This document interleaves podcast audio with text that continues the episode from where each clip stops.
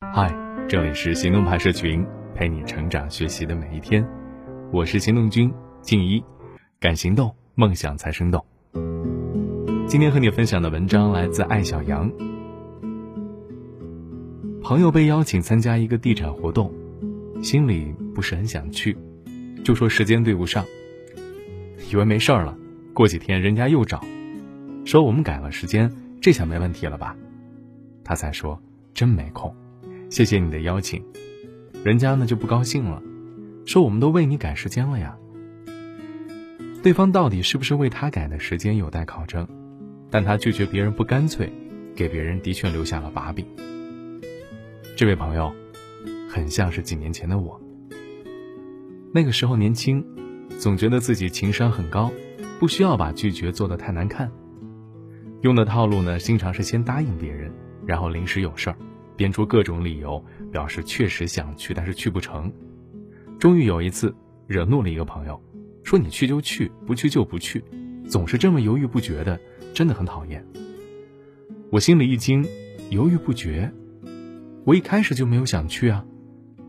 后来我观察了很多人，发现所谓高情商的拒绝，无论编出多少理由，拉出多少垫背的，给别人的印象就是不靠谱，易生变。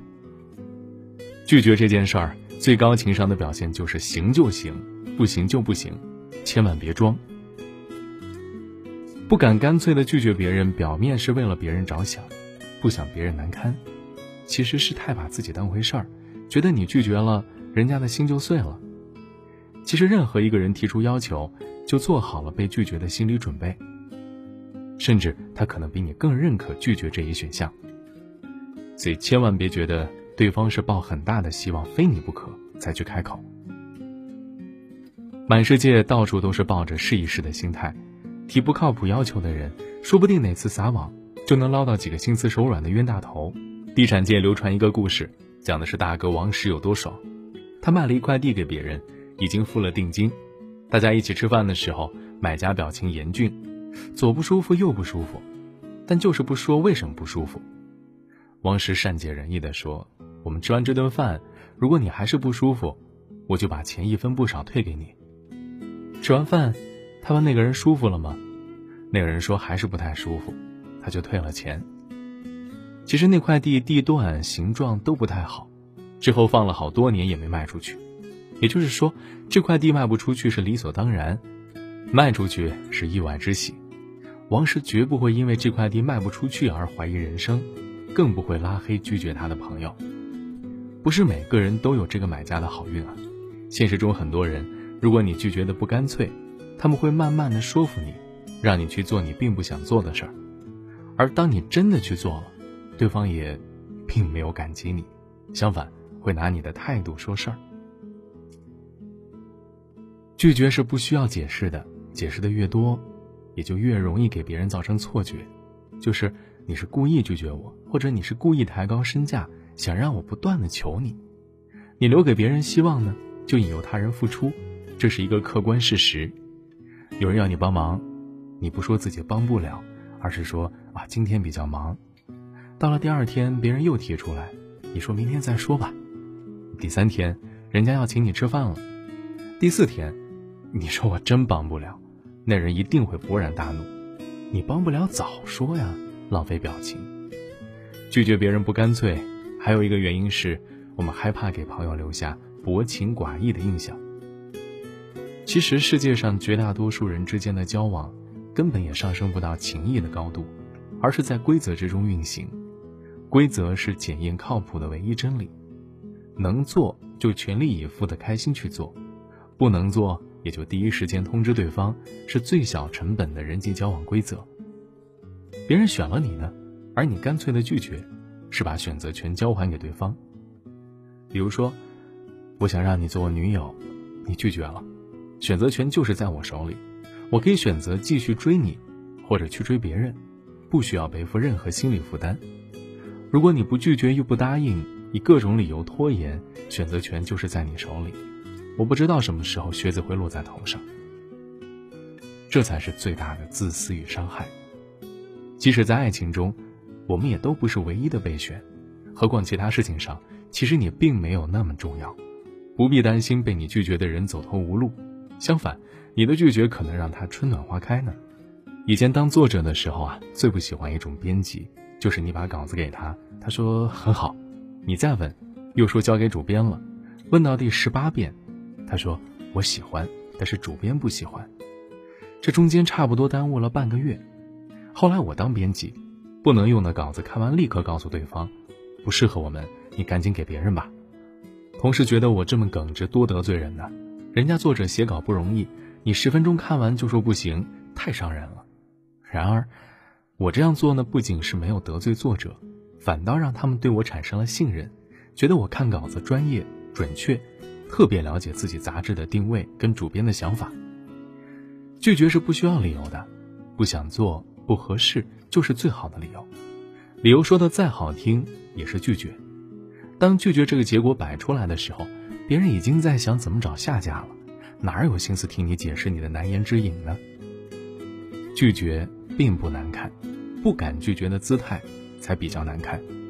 你不想付出还想当好人，世上哪有那么便宜的事儿？所以，对于拒绝这件事情，如果让你为难的话，我只有三个建议：第一时间说不，理由越简短越好，多一点真诚，少一点套路。只要对得起自己的心，不必考虑对方的接受能力。大家都是成年人，谁还为谁负责啊？告诉对方，下次有能力、机会合适的时候再帮忙。如果有人因为拒绝了他，就跟你翻脸，你应该庆幸友谊的小船及时翻了，不然这辈子，注定你是下等兵，他是大老板，你要随时在线，随时帮忙，帮完忙了还要主动敬礼说团结。事实上，很少有人因为被干脆的拒绝而把对方给拉入黑名单，只会反思自己，重新评估双方的关系，寻找舒服的点位继续交往，这才是一个双赢的结局啊！希望听完艾小阳今天的分享之后，以后对你来说很难去拒绝或者很纠结的一些选项，你能够更快的知道该怎么回复。好了，今天的文章就先到这儿了。你还可以关注微信公众号“行动派大学”，还有更多干货在那儿等着你。不敢乘坐末班的夏天，害怕看清你侧脸。谁在不厌其烦看时间，倒数着你我从前？列车一腔孤勇向终点，跨越在记忆边界，是谁应该有惊无险，逃离了你我的永远？你和我的情节，好像陌生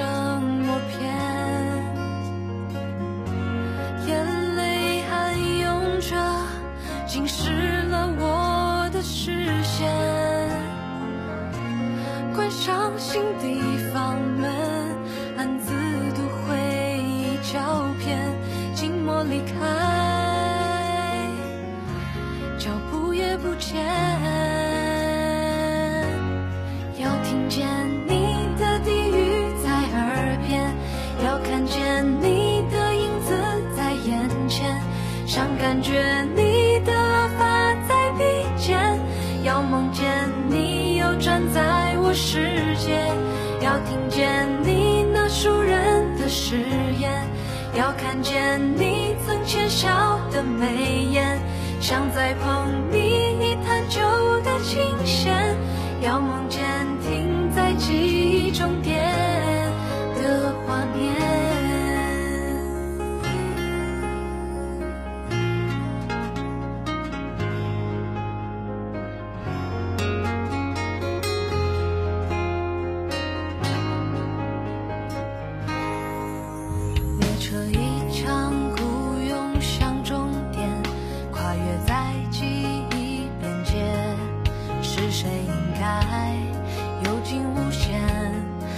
逃离了你。